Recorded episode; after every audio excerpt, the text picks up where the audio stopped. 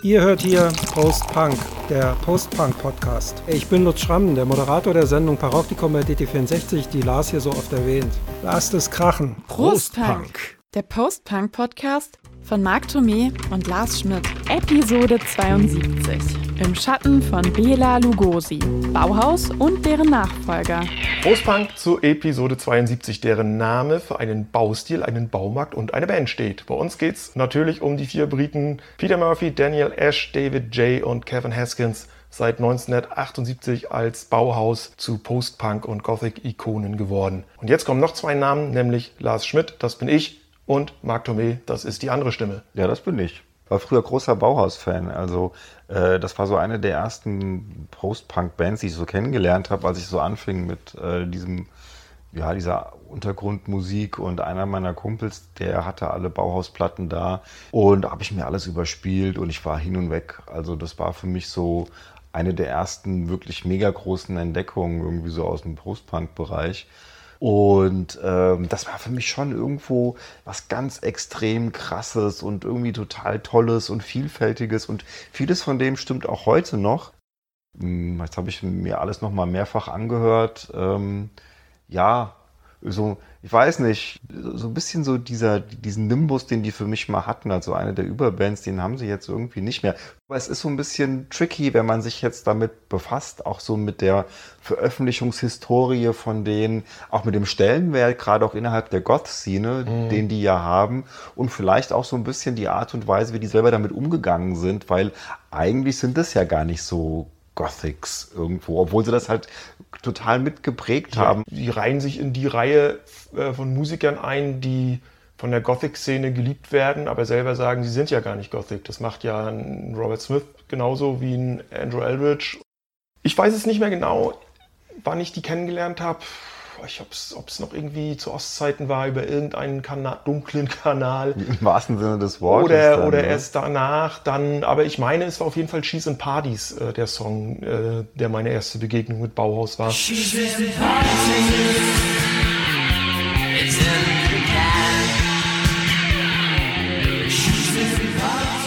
Der hat aber damals keinen oder kann damals keinen nachhaltigen Eindruck hinterlassen haben, weil ich bin wirklich erst dann relativ spät äh, dazu gekommen, mich mal näher mit der Band zu befassen. Also dann wirklich schon Mitte, Ende der 90er, also als ich dann wirklich halt auch selber äh, schwer Gothic war. Und habe dann festgestellt, dass ich vieles von denen irgendwie, dass mir das gar nicht so gelegen hat, dass ich das gar nicht so gemocht habe. Warum? Weißt du das? Kannst du das irgendwie äh, definieren? Ja, weil es mir nicht melodisch genug war, nicht eingängig, zu, nee, zu krachig vielleicht gar nicht, irgendwie zu sperrig, zu schräg. Ich habe mir dann später mal die Best-of von denen gekauft. Crackle, glaube ich, heißt sie, von 98 oder so. Ich glaube, die damals im Zuge dieser, dieser, ja. dieser, ersten mhm. Reunion irgendwie erschienen. Wo halt so die ganzen Hits und die Singles halt alle drauf sind. Und das hat mir immer gereicht. Und jetzt habe ich mir auch dann mittlerweile auch mal alle Alben angehört und bin zu dem Schluss gekommen, die brauche ich eigentlich nicht, mir reicht die Best-of.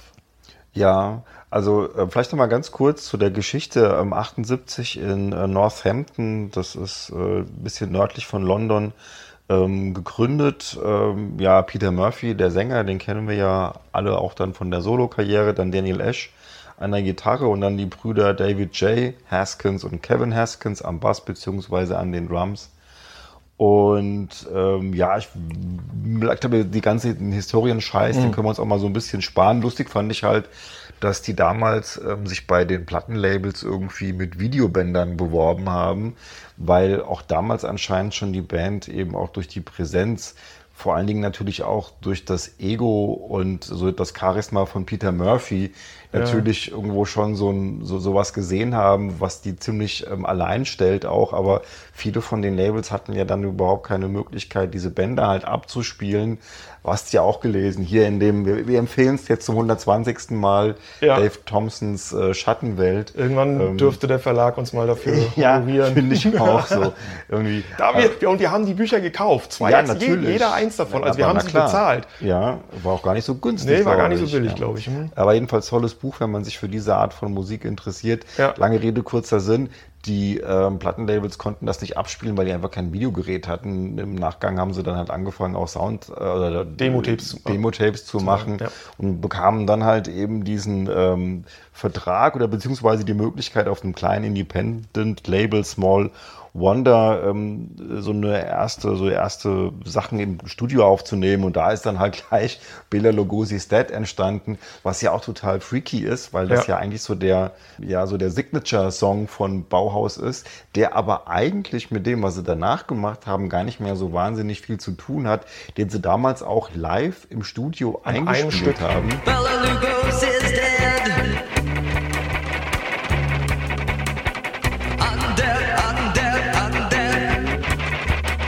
Weil, wenn ich dich da ja, mal kurz ergänzen darf, äh, der damalige Studiobesitzer namens Derek Tompkins hat dazu gesagt, sie kannten sich ja auch gar nicht mehr der Technik genug aus, um irgendetwas anderes zu tun. Also die haben sich da hingestellt und haben das Ding halt einmal runtergerotzt und haben, naja, Welthit ist vielleicht ein bisschen übertrieben, Kulthit, aber ein Kulthit. So, ja. Sie haben quasi für sich selbst äh, und dann auch für die Gothic-Szene, die es damals weder gab noch so hieß, geschaffen. Und das Komische an der ganzen Sache ist ja auch, dass das ja so ein Selbstläufer dann geworden ist. Ne? Also die haben sich ja thematisch jetzt nicht gesagt, so wir machen jetzt mal hier irgendwie einen der ersten großen Krufti-Hits, sondern das war ja eher so ein bisschen, ne? sie hatten sich über expressionistische Filme und über ja. Dracula unterhalten und haben da so eine gewisse Sexualität auch irgendwo vor allen Dingen halt in Bram Stokers Dracula-Roman entdeckt und natürlich auch in Man der... Man höre sich unsere Halloween-Folge ja. über die Vampire aus dem Jahr 2022 an. Ich glaube, Murphy kannte, glaube ich, auch Bela Lugosi gar nicht. Weiß nee, nee, nee, der kannte ne? nicht. Also es gibt die Geschichte, dass Daniel Ash, der die Idee zu dem Song hatte und von dem auch der Refrain stammte, dass der am Telefon Peter Murphy die Idee und diesen Refrain durchgegeben hat und Peter Murphy, der hatte wohl irgendwie äh, Bela Luigi oder sowas verstanden. Es ist ja total dubby, ne? Also vor, mhm. vor allen Dingen David Jay ist ja ein ganz großer Dub-Fan und diese ganzen Geräusche und dieser Hall und was da so alles drüber gelegt ist und die Bassline schon eigentlich so ein bisschen ja, ja. so. Hört man auch bei anderen Songs ja, in der späteren Bauhauskarriere immer Fall, mal wieder auch, ähm, dass sie da gerne so diese Dubby-Anleihen mit Echos und so weiter arbeiten. Die kannten sich ja schon alle, vielleicht auch noch das noch gesagt, die kannten sich ja auch alle vier schon vorher von der Schule und haben dann, ich sag mal so, über die gemeinsame Liebe zu Glamrock und äh, im Speziellen zu David Bowie dann ja eben auch zusammengefunden und zu dieser Musik. Ähm, ein anderes Buch, was wir hier an der Stelle schon häufig erwähnt haben, ist das Rip It Up and Start Again über den Postpunk von Simon Reynolds und der hat in seinem Buch nämlich äh, Bauhaus den wichtigsten Bowie-Ersatz für die Gothic-Szene genannt. Das fand ich auch sehr schön. Interessant fand ich jetzt nochmal Dave Thompson, der irgendwie geschrieben hat, äh, was passiert ist dadurch, dass dieser Song so zu diesem Signature-Song von Bauhaus wurde. Bauhaus hatten ein Monster geschaffen und dieses Monster machte sich wiederum, äh, machte sich wiederum an die Neuerschaffung von Bauhaus. Mhm. Also die wollten das gar nicht so, dass man das so auf dieses düstere, ja, wie soll ich sagen, so auf diese Gothic-Themen irgendwie so runterbricht. Aber dadurch, dass der Song halt so erfolgreich war und dann natürlich auch sie so ein bisschen die Performances dann auch, glaube ich, bei den Live-Konzerten dem angepasst ja. haben, wurde das eben wirklich zu so einem Selbstläufer, was die Band wahrscheinlich am Anfang überhaupt gar nicht so ähm, auf dem Schirm hatte. Weil auch wenn man sich anhört, was danach halt so kommt, ähm, sie haben ja dann als zweite Single 1980 Dark Entries ähm, veröffentlicht, mhm. was für mich einer der geilsten Bauhaus-Songs ist, weil der geht richtig nach vorne. Sehr punky, sehr krachig. Dann kommt irgendwie Terror Couple Kill Colonel, ja. der so ein bisschen vor sich hin blubbert und danach kommt halt ein Cover von T-Rex, Telegram Sam, das geht wieder nach vorne. Und dann kommt halt das erste Album in The Flat Field. Und das wiederum ist dann aber auch so von der Gesamtheit gesehen her total Gothic-mäßig. Wird ja im Nachgang, damals waren die Kritiken nämlich gar nicht so gut, mhm. wird im Nachgang zu einem der wichtigsten Gothic-Alben ever irgendwo so gemacht. Und ich finde, es hat sich auch verdient, weil das nämlich ein ziemlich fieses Ding ist. Das geht ja dann so los mit äh, Double Dare und danach kommt In the Flat Field. Das sind ja so zwei wirklich ähm, relativ bösartige ja. Songs. Ähm, In the Flat Field ist ja so ein klassischer Post-Punk-Song eigentlich, der mit diesem ganzen Expressionismus, Dracula, Vampir-Thema überhaupt gar nichts zu tun hat, sondern es geht eben um diese ganz klassisch äh, Post-Punk-mäßig, Punk-mäßig, um diese Orientierungslosigkeit, um diese Perspektivlosigkeit der Jugend äh, in diesen ähm, äh, englischen Industriestädten.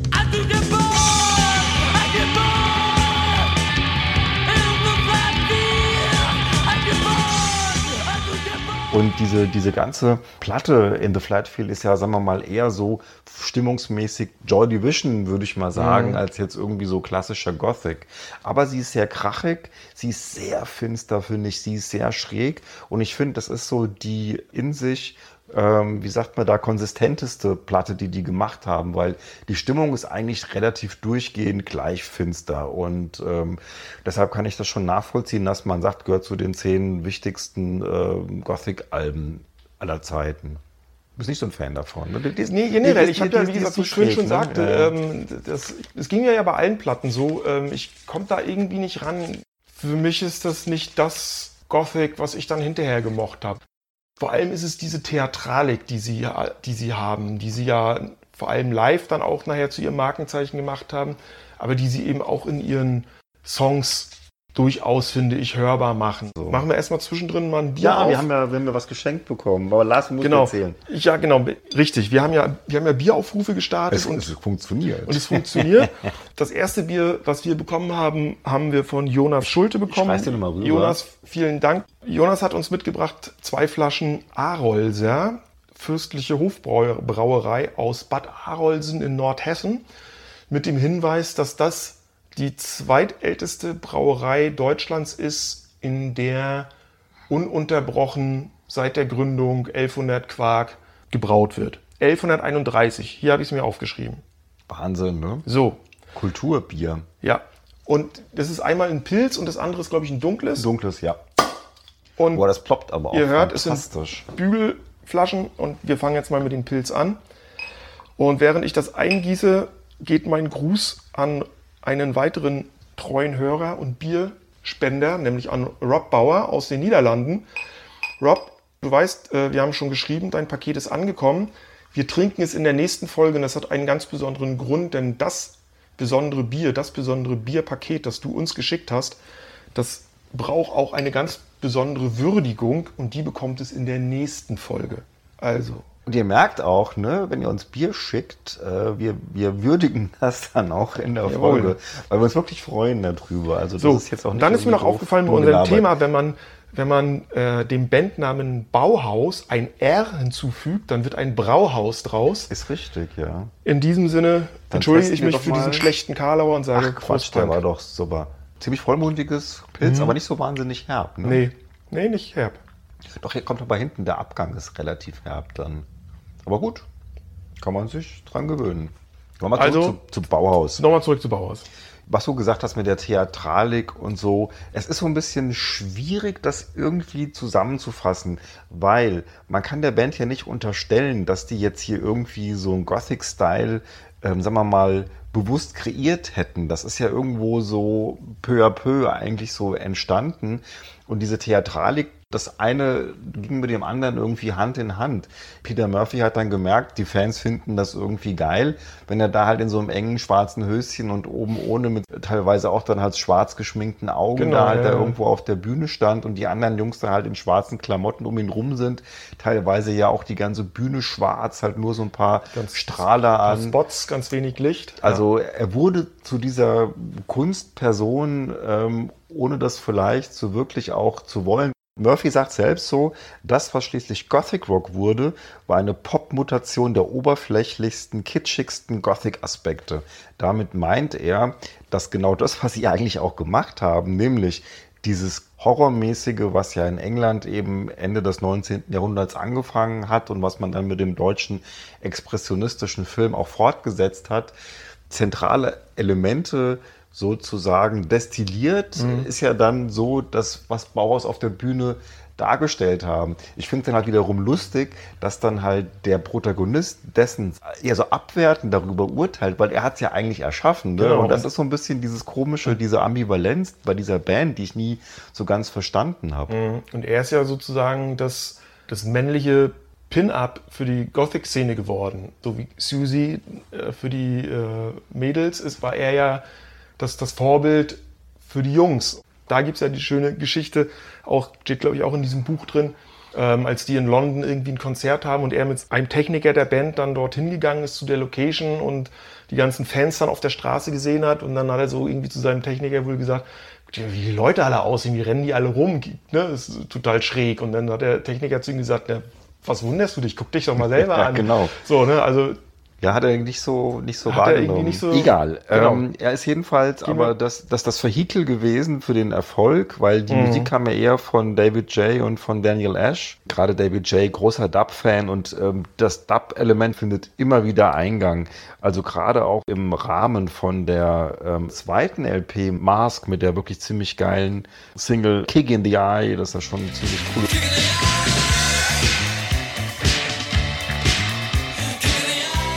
Oder in 4 auf 4, es gibt einen geilen in 4 auf 4 Dub. Darum finde ich die Band ja auch ähm, nach wie vor geil. Also die sind musikalisch, sind die schon absolut wichtig und nicht umsonst haben die auch so einen hohen Stellenwert und so einen Einfluss, was spätere Musikergenerationen anbelangt. Weil eben gerade, wie du schon gesagt hast, also der Bassist äh, Daniel J. und der Gitarrist Daniel Ash in Kombination, glaube ich, schon ziemlich genial miteinander funktioniert haben und was die da musikalisch sich ausgeheckt haben. Die sind eben auch neue Wege gegangen und äh, ich sag mal so einfach oder normal war ihnen zu, zu billig. Also die wollten es eben auch Grenzen austesten und wir kommen ja nachher drauf äh, bei Tons und Tele, Ja, wo sie sich ja noch, noch mehr äh, in, in der Richtung äh, austoben konnten. Und so in diesem Verbund dann mit so einem charismatischen Frontmann und Sänger wie, wie Murphy hat es dann halt funktioniert. Dann drittes Album, Sky's Gone Out. lustig ist natürlich die Geschichte rund um Spirit.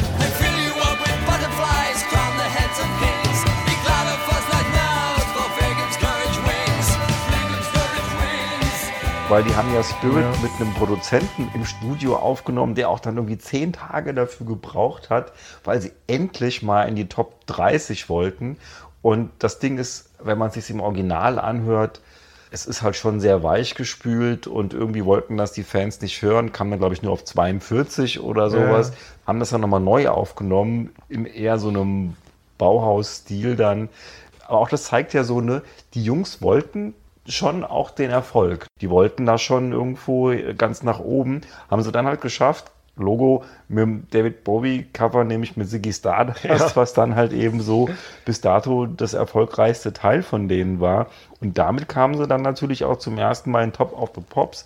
Und im Nachgang wurde dann eben äh, The Sky's Gone Out dann auch in UK ein mega Album-Hit. Und wenn man aber, wir hatten ja schon häufiger so ähm, Alben, weißt du, wo eine Single irgendwo überhaupt gar nicht das darstellt, was auf dem Album drauf ist. Und ich glaube, viele, die halt dann so Siggy Stardust irgendwie geil finden, ist ja noch nicht mal auf dem Album. Ne? Nee, nee, ist ja nochmal eine größere Enttäuschung. Aber Ich glaube, da kannst du als Pophörer damals aber null mit anfangen. Ja. Ne? Aber wenn du dir die anhörst, die The Sky's Gone Out und auch die Burning from the Inside, der, der Nachfolger, das ist schon wirklich experimentell. Ja, ja, das ist teilweise skizzenhaft. Die probieren sich in ganz vielen unterschiedlichen Styles aus. Ich persönlich finde es halt sehr spannend, aber was sie halt total fehlt zum Großteil sind halt wirklich die Hits aus so einer Platte. Klar, Schieß Partys ist ein geiles Ding. Der zweite große Hit, der es in die Top äh, 30 geschafft hat und der es auch zu Top of the Pops geschafft hat. Also jedenfalls, trotz allem kann ich es nur jedem ans Herz legen, sich die The Sky's Gone Out und die Burning from the Inside mal anzuhören. Ich finde, wenn man es mit der Mask vergleicht, da haben sie jetzt für meinen Geschmack mit Passion of Lovers, Hollow Hills und Kick in the Eye doch wirklich drei geile Songs drauf. Waren ja ich auch, ich, Dancing finde ich noch gut. Dancing, stimmt, ist auch noch gut. Zur letzten Platte von Teil. 83 muss man natürlich noch sagen, äh, die Geschichte dahinter, dass Peter Murphy mit Lungenentzündung im Krankenhaus lag und die Band äh, die neuen Songs alleine aufgenommen hat und auch sich erdreistet hat, äh, auch den Gesang gleich mit aufzunehmen.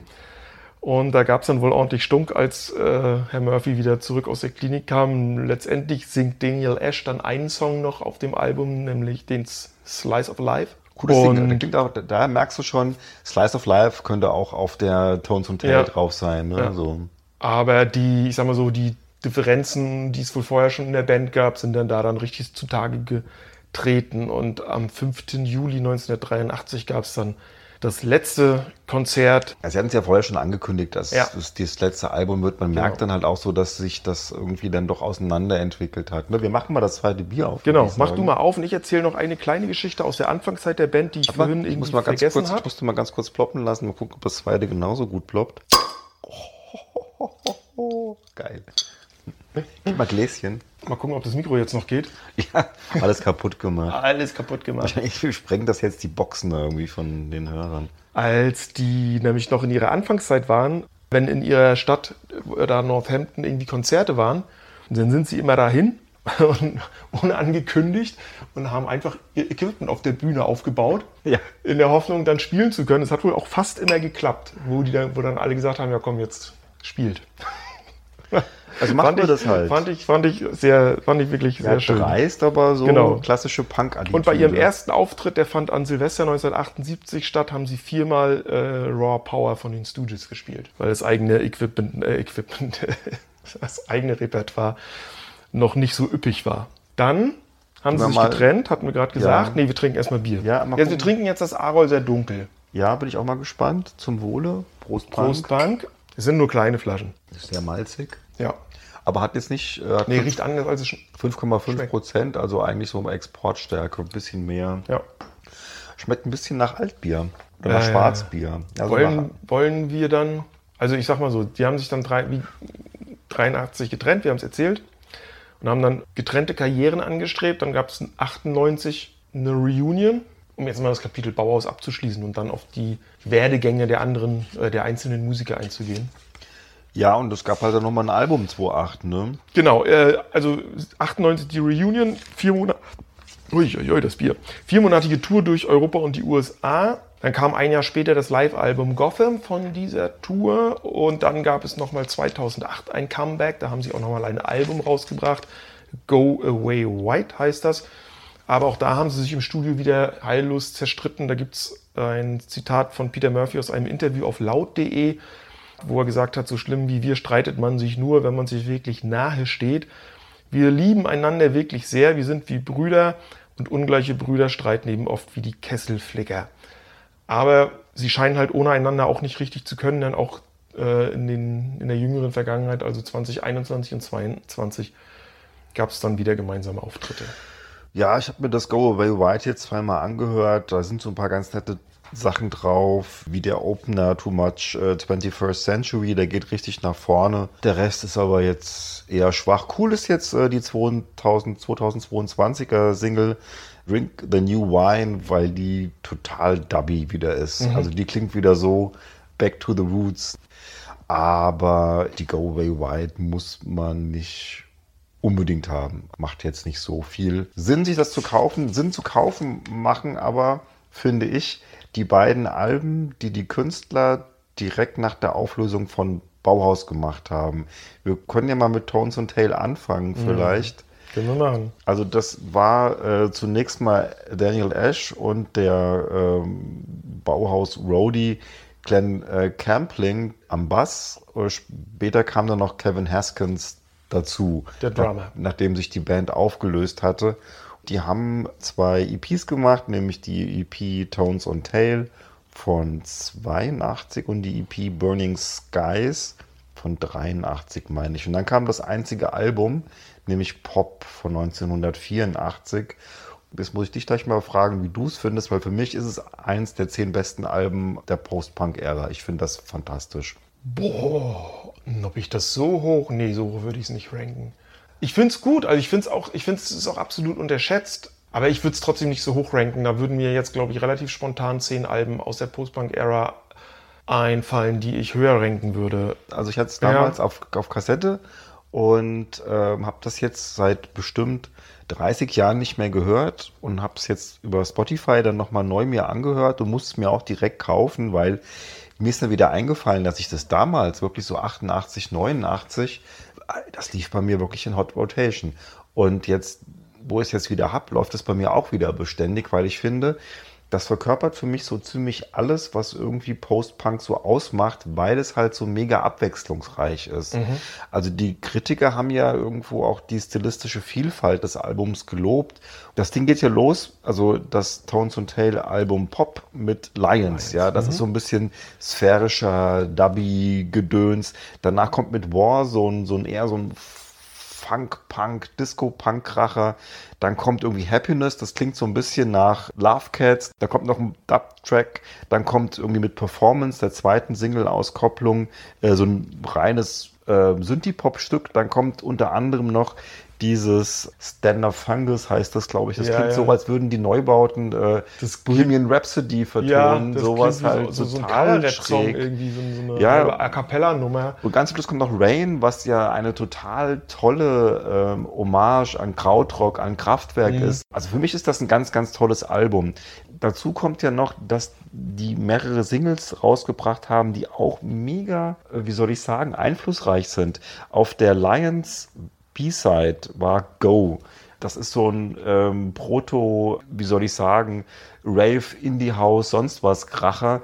Das haben die dann nochmal 84 neu als äh, Single rausgebracht, weil alle sagten so, mein Gott, ey, was habt ihr denn da rausgebracht? Das ist ja irgendwo Dance hoch 10, ja, Ja. so praktisch so ein bisschen so äh, auf einer Ebene mit den Sachen, die New Order damals gemacht haben. Your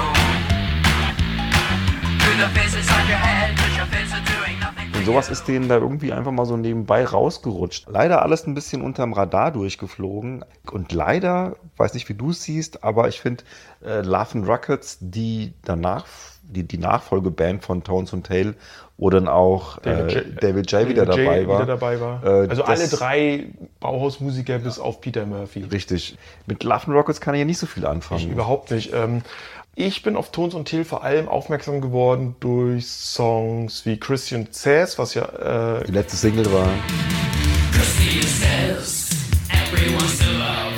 Christine says, just let go. typisches Gothic-Ding. Genau, die eingängigste So. und die, eigentlich die einzige, die so ein bisschen in diese Ich Richtung finde, so richtig Performance geht. ist auch schon ziemlich eingängig.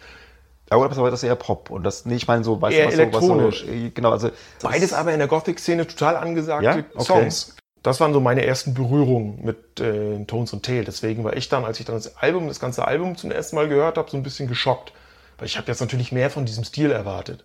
Und das kriegst du da ja nicht, wie du schon gesagt hast. Ja, sehe ich Oder? genauso. Also ich bin ähm, auch, finde es auch schade, weil die hatten wirklich mit dem, was sie da gemacht haben, keinen Erfolg. Das änderte sich dann interessanterweise halt mit Love and Rockets, Ja. vor allen Dingen in den USA. Da ging es ja dann wirklich mit ähm, dem 89er-Song äh, So Alive bis auf die drei der ähm, US Billboard 100. Das ist natürlich schon, äh, das, das ist schon, Ja. das ist schon eine Hausnummer. Auf jeden Fall, Ähm, ja. Insgesamt, nachdem David J. zurückkam, hat man sich halt wieder so ein bisschen auf ähm, die Wurzeln besonnen. Die kommen ja alle so ein bisschen aus so einer Glam. Äh, Hatte ich ja gesagt, das war ja so der gemeinsame Nenner. Ne? das war so der, Glam der gemeinsame Bowie. Nenner. Ich finde jetzt aber auch gar nicht mal, dass die Love and Rockets Platten so wahnsinnig clammy sind. Sie sind halt sehr 70s orientiert, sie sind sehr rock orientiert, teilweise auch ein bisschen 60s orientiert. Ich finde ja, Disco ist da auch. na, Disco kann ich, Ich- da ich find eigentlich kaum irgendwo sehen. Findest du? Ja, weißt also du, die, die Basslines manchmal so ein bisschen, ne? Also ich habe mir auch nur eine einzige irgendwie Platte von denen mal irgendwann gekauft. Das ist die dritte, die Earth, Sun, Moon von 87. Da sind sie teilweise sehr glammig. Äh, der Opener Mirror People, das finde ich so einer der stärksten Songs, den die Ja. gemacht haben, weil der, der schiebt so richtig.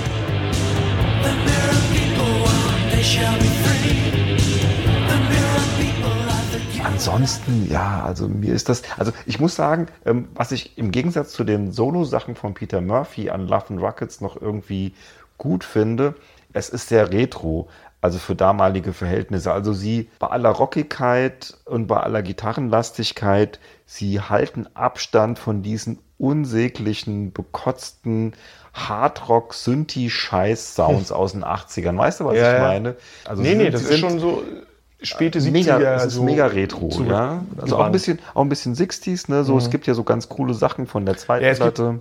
Sag du? Es gibt halt dieses Cover äh, Ball of Confusion. Das ist geil, die ja, das erste finde ich zum Single Beispiel auch cool. Ist, und das geht ja auf einen, auf einen Temptation-Song zurück. Das war irgendwie so, ich habe gelesen in der Story, das war so der Auslöser auch. Also sie haben noch, als sie noch offiziell Tones und Tail waren, haben äh, David J. und Daniel Ash bei Proben immer wieder dieses Ball of Confusion gespielt und haben sich dann beschlossen, haben dann beschlossen, wir nehmen den Song jetzt auf, aber der passt irgendwie nicht zu Tones und Tail. Dann gründen wir mal eine neue Band und dann kam halt der Entschluss, die Tones und Tail äh, zu Grabe zu tragen.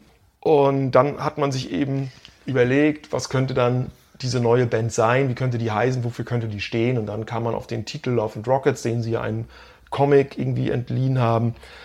Und haben dann aber auch gesagt, das war ja auch die Intention, dass sie zum Glam zurückkehren wollten, denn Daniel Ash hat gesagt, die Zeit, als wir Teenager waren und zum ersten Mal mit Rockmusik in Berührung kamen, das war eben die Zeit des Glams. Und diese Gefühle, die wir damals hatten, äh, die wollten wir wieder aufleben lassen. Ja, also hat jetzt so, glaube ich, mit Musik, die wir so prinzipiell gut finden, relativ wenig zu tun. Ja. Also ich kann es mir, wie gesagt, ganz gut anhören, aber ich sehe da jetzt auch irgendwo keine, keine, äh, keine Motivation, da irgendwie tiefer einzusteigen. Haben ja auch, sagen wir so, einen, dann einen gewissen Anlauf gebraucht. Ne? Das, das Debütalbum kam dann 1985 rauf, das heißt Seventh Dream of Teenage Heaven. Hat halt keinen hinterm Ofen vorgelockt. Ne? Weder die, die Fans, äh, die Bauhaus-Fans schon gar nicht, noch Nee. neue Fans, die Kritiker auch nicht.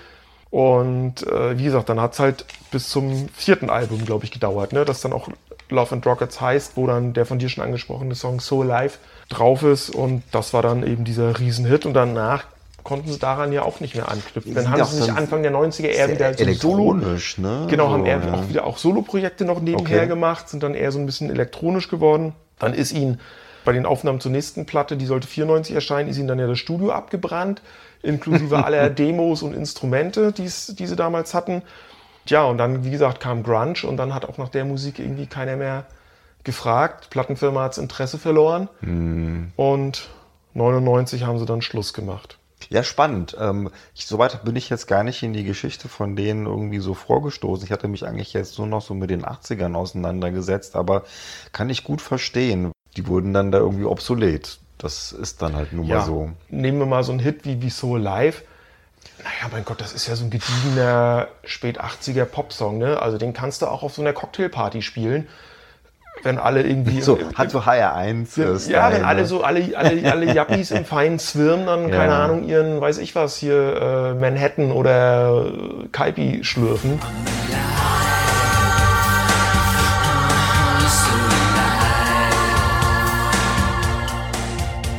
Damals war es halt irgendwo, hat einen Nerv getroffen, vor allen Dingen in den USA, ne, dass das Ding halt dann doch so erfolgreich wurde. Genauso wie auch Peter Murphy äh, erfolgreich wurde, auch wenn das am Anfang noch nicht so aussah, weil der hat ja dann nach seiner Trennung von Bauhaus das große Problem gehabt, dass er festgestellt hat, er ist halt nun mal kein Musiker. Ja. Ne, also Kann er zwar bekommt dann, singen, aber er konnte zu dem Zeitpunkt halt keine Musik irgendwo schreiben. Also der hatte so ein bisschen so ein kreatives Ja. Loch gehabt. Und dann äh, taucht halt ähm, Mick Karn auf, der leider 2011 äh, verstorben ist, der Bassist von der doch auch relativ einflussreichen Band Japan, die irgendwie so zwischen Roxy Music und Glam und New Wave so hin und her oszilliert. Man kann das so ein bisschen schwer beschreiben, was die für eine Musik gemacht haben. Und der wiederum, der gute Mick, ähm, hatte ganz viele Ideen, aber die Plattenfirmen wollten ihn nicht, weil sie das eben langweilig fanden. Und dann haben die beiden sich halt irgendwie so ein bisschen gefunden, weil ähm, Peter Murphy auch großer Japan-Fan war und haben hier ein Album zusammen gemacht. Und das finde ich zum Beispiel auch wieder total cool. Also das ist ähm, The Waking Hour von 1984, sind auch nur sieben Tracks drauf.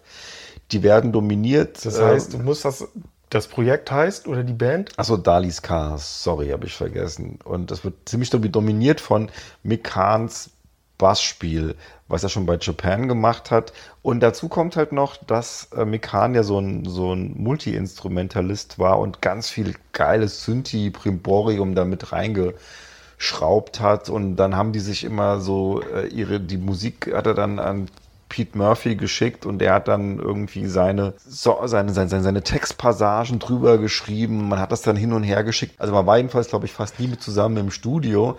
Und äh, es ist interessant, weil Kahn sagt dann halt so, naja, ich hatte dann halt bei meiner Musik immer so Passagen reingepackt, wo ich dann dachte, da singt Murphy drüber. Und Murphy sagte dann so, nee, nee, nee, die Passage ist so geil, da singe ich natürlich nicht drüber, hat dann lieber über irgendwelche anderen Passagen. Also es war so ein bisschen schwierig, glaube ich, die beiden zusammenzubringen. Dennoch ist das Album, ich weiß nicht, wie du es findest, also ich finde es... Ähm, Zwei Worte. ich finde es super. Verkopfte Kunstscheiße. Okay, also ich komme damit wunderbar klar. Ich muss es mir dreimal anhören, aber ich finde so Sachen wie äh, His Box, das ist so das Promo-Ding, was rauskam, ähm, um die Platte zu prom also zu Das promoten. ist das Einzige, was geht. Nothing ever happens in his box. auch der Opener, ne, von dem Album, meine ich. Ich meine ja, hm. Es ist schon so dieses äh, komische New Romantic-Ding, was hier aber nochmal mit mehr Technik und mit tolleren Synthes und sowas ziemlich aufgebrezelt wird. Das war für mich nochmal so eine kleine Offenbarung. Für Peter Murphy war es keine nee, es Offenbarung. ist gnadenlos. es ist total gefloppt. gefloppt und er hatte danach auch keinen Bock mehr drauf. Also Mikan hätte noch weiter Interesse dran gehabt, da was Mhm. zu machen. Dann sagte aber Pete Murphy, nö, dann mal lieber meinen eigenen Kram. Und ähm, das ist natürlich jetzt, boah, es ist, ähm, Also er hat 86 mit seinem Debütalbum gestartet. Should the world fail to fall apart? ja, Das aber eher Pop also äh, und ein Flop. Sei, sei Ein mir, Popflop. ja, danach wird es ja dann besser. Aber ich, wie soll ich sagen, es ist anders als Love and Rockets ultra am Zeitgeist orientiert. Ja. Also es klingt sowas von 80s-mäßig und es ist dementsprechend auch echt sauschlecht gealtert. Oder wie siehst du es? Ja, auch da musste ich mich jetzt erstmal irgendwie mit befassen. Ich kannte von seinem Solowerk nicht so viel. Ich glaube, das dritte Album war es Deep. dann, Deep. Das kann man sich anhören, auch wenn es, wie wie du schon sagtest, das ist jetzt damalige Zeitgeist. Interessant fand ich da, äh, dass man da so die ersten Anklänge so ein bisschen von Weltmusik hört bei einigen Songs. Er war, ist dann ja, äh, oder hat dann ja eine Türkin geheiratet und nach Istanbul gezogen, ist dann ja auch irgendwann zum Islam konvertiert oder speziell zu einer speziellen, zum Okay, Sufismus. Mhm. oder so, irgendwie so einer Strömung. Ah ja, hier habe ich es mir noch aufgeschrieben. Sehr genau, das, der Sufismus, eine mystische Strömung äh, innerhalb des Islams. Und das fließt dann natürlich dann so langsam mit rein. Er ist auch äh, ein großer Fan von Dead Can Dance äh, in dieser Mhm. Zeit geworden und das hat ihn da auch so ein bisschen musikalisch beeinflusst. Aber ja, ich meine, was mich dann total überrascht hat, weil ich das auch nicht wusste, dass er dann ja auch mit dem Album und auch mit der Single Cuts You Up auch so ein Mega-Hit in den USA gelandet hat. Aber auf jeden. Fall hat es geholfen, ihn einem äh, Mainstream-Publikum auch bekannt zu machen. Und das hat natürlich dann der Popularität geholfen, sodass er dann eben äh, in den frühen 90ern in den USA schon erfolgreich gewesen ist, ein erfolgreicher Solokünstler geworden ist, hatte ich ja am Anfang schon mal irgendwo erwähnt, bis auch ihn dann quasi die Grunge-Axt äh, erwischt hat und er dann eben auch nicht mehr an diesen Erfolg anknüpfen konnte, schon mit dem Nachfolgealbum ja schon nicht mehr. Dann ging es halt peu à peu auch für ihn bergab, inzwischen leider auch gesundheitlich, hatte äh, neun- 2019 einen schweren Herzinfarkt, irgendwie zwei Bypass-OPs, aber er steht halt wieder auf der Bühne. Das sieht auch ganz anders aus. Ne? So, Keine Haare mehr oben, nur noch ums Kinn. Genau, richtig. Ähm, ja, also Cut Cuts You Up, äh, würde ich mal sagen, ist tatsächlich ein cooler Song. Know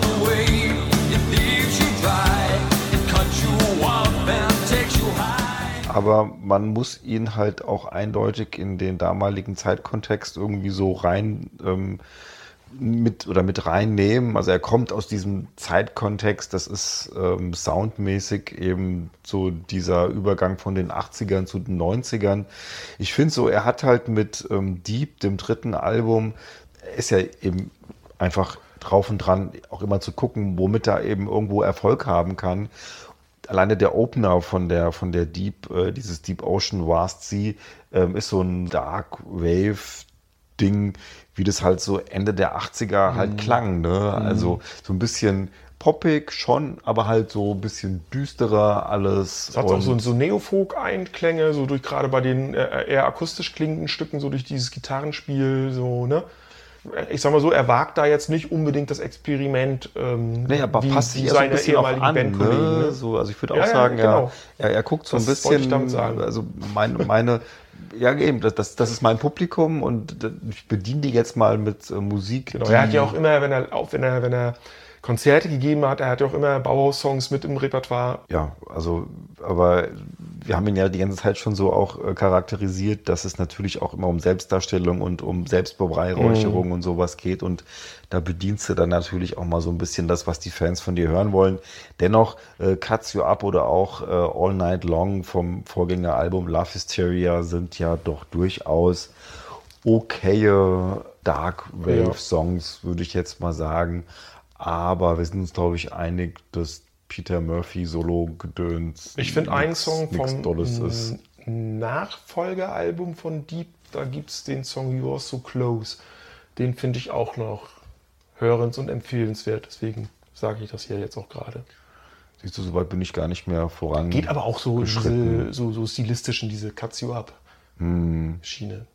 Ja, ich meine auch, ähm, er hat natürlich damals dann auch so richtig schön ähm, MTV bedient. Ne? Es gibt dann sehr äh, Ja. schnieke Videos dazu und ähm, man passt sich halt den Marktbegebenheiten an und es hat ja dann auch ganz, ganz gut geklappt mit dem einen oder anderen Hit. Und er hat dann ja sogar in der Twilight-Saga mitgespielt. In, Ach komm, das wusste ich ja, nicht. in, in, und zwar in Eclipse hat er auch einen alternden Vampir gespielt. Und das Beste ist, er hat sich selber um die Rolle, er hat sich selber ins Gespräch gebracht. Ach, also ja, das passt eigentlich alles so ganz gut. Er hat auch gesagt, dass die Hauptstellerin in der Twilight-Saga äh, Bella heißt. Heißt sie deswegen, weil Bella sozusagen die weibliche, ein weibliches Pendant zu Bela ist. Ja. Ja, Okay, also ähm, der ist da schon sehr von sich selbst ähm, vereinnahmt. So, ist aber Schluss, glaube ich, mit Bauhaus, oder? richtig. Ich würde noch mal einmal ganz Ja, zum Schluss gerne. noch mal zurück auf Daniel Ash und äh, wie heißt der andere nochmal? David Chang. Äh, nee, der andere war es, der Haskins. Okay. Die haben nämlich zusammen mit der Tochter von Kevin Haskins 2017 ein Projekt namens Popton ins Leben gerufen. Haben auch einige Ko- Konzerte gespielt in der Konstellation, spielen Songs von Bauhaus, Tones und Tail, Love and Rockets, wobei der Fokus auf Tones und Tail liegt. Gibt auch ein Album, was Popton heißt, kann man bei Spotify hören übrigens. Ach, wie cool, das höre ich mir Ja. mal an. Da bin ich ja mal gespannt. Genau. Gut, also von daher mega einflussreiche Band, ähm, tolle Alben teilweise, aber ist auch nicht alles Gold, was glänzt, ne? So irgendwie. Dennoch empfehlenswert. Gut, aber jetzt auch Schluss. Wie mit ist das. Slogan eigentlich, wenn es Bauhaus, wenn es gut werden soll oder so? Ich weiß es nicht. Ähm, genau, bevor wir jetzt hier anfangen, Quatsch zu erzählen, liebe Zuhörer, Ja. machen wir lieber Schluss und äh, sagen Dankeschön fürs Zuhören. Dankeschön nochmal für die Bierspende an Jonas. Genau. In der nächsten Folge gibt es das nächste Bierpräsent vom Rob. Und auf die nächste Folge, das ist ein gutes Stichwort, da könnt ihr euch freuen, denn da feiern wir Geburtstag. Ja, das Ja, stimmt. In diesem Sinne verfolgt uns oder folgt, nee, verfolgt uns nicht, folgt uns in den sozialen Medien. Und wie gesagt, freut euch aufs nächste Mal. Jo, Das bis dahin, sagen wir ne? hier der Lars und Der mag. Prost Punk. Jo, in diesem Sinne.